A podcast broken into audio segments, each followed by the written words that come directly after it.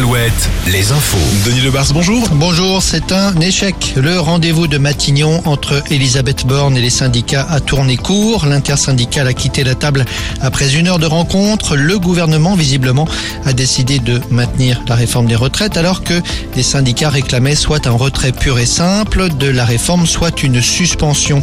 L'échange a été respectueux pour Elisabeth Borne, la première ministre qui, après les syndicats ce matin, reçoit les représentants du patronat cet après-midi.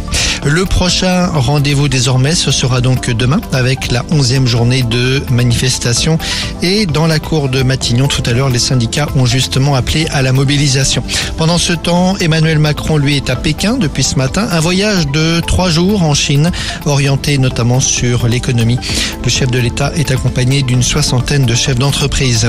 Garde à vue prolongée pour Saïd Chaban, l'ex-président d'Angesco est interrogé depuis hier matin par la brigade financière de Nanterre pour une affaire de blanchiment présumé. À Nantes, la première demi-finale de Coupe de France ce soir entre le FCN et Lyon à la Beaujoire. Les Canaries vont tenter l'exploit de se qualifier pour une deuxième finale consécutive.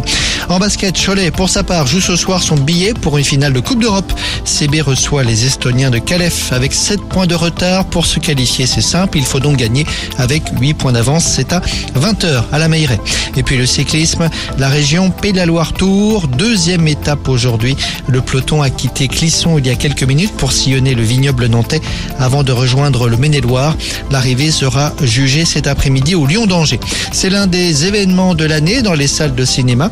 La sortie du premier volet des Trois Mousquetaires aujourd'hui. Olivier nous en parlait un instant. Un film tourné notamment en Bretagne du côté de Saint-Malo et de Fort-la-Latte. Passons à la météo. Retrouvez la météo avec si belles vacances. Si belles vacances, des campings riches en sourires. Le retour de la pluie, mais pas pour tout le monde. Sur le Finistère ce matin, plus largement sur la Bretagne cet après-midi ou dans la soirée, des Pays de la Loire à la Nouvelle